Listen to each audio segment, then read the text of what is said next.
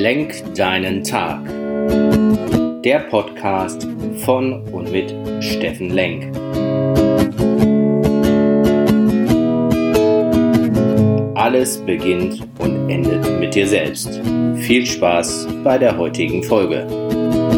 Einen schönen guten Morgen, ihr Lieben da draußen. Willkommen bei Lenk deinen Tag vom Baldener See Essen. Heute ist das Wetter nicht so wunderschön. Vielleicht kennst du das auch, wenn du dich verändern willst, neue Dinge anpacken willst, dann kommen oftmals so alte Sätze in dir hoch wie du bist nicht gut genug, du darfst das nicht, du musst. Das nennt man alte Glaubenssätze oder alte Glaubensmuster. Und ich komme aus einer Generation, da hat man Musik mit Kassetten gehört. Und immer wenn einem was nicht gefallen hat, dann hat man das einfach gelöscht und überschrieben. Und heute wünsche ich dir, dass du deine alten Glaubenssätze mit neuen Dingen überschreibst. Im Sinne von, ich erlaube es mir, ich darf das, ich kann das, weil du bist was ganz Besonderes. Und jetzt komm in deine Kraft. Einen schönen Tag, euer Steffen. Tschüss.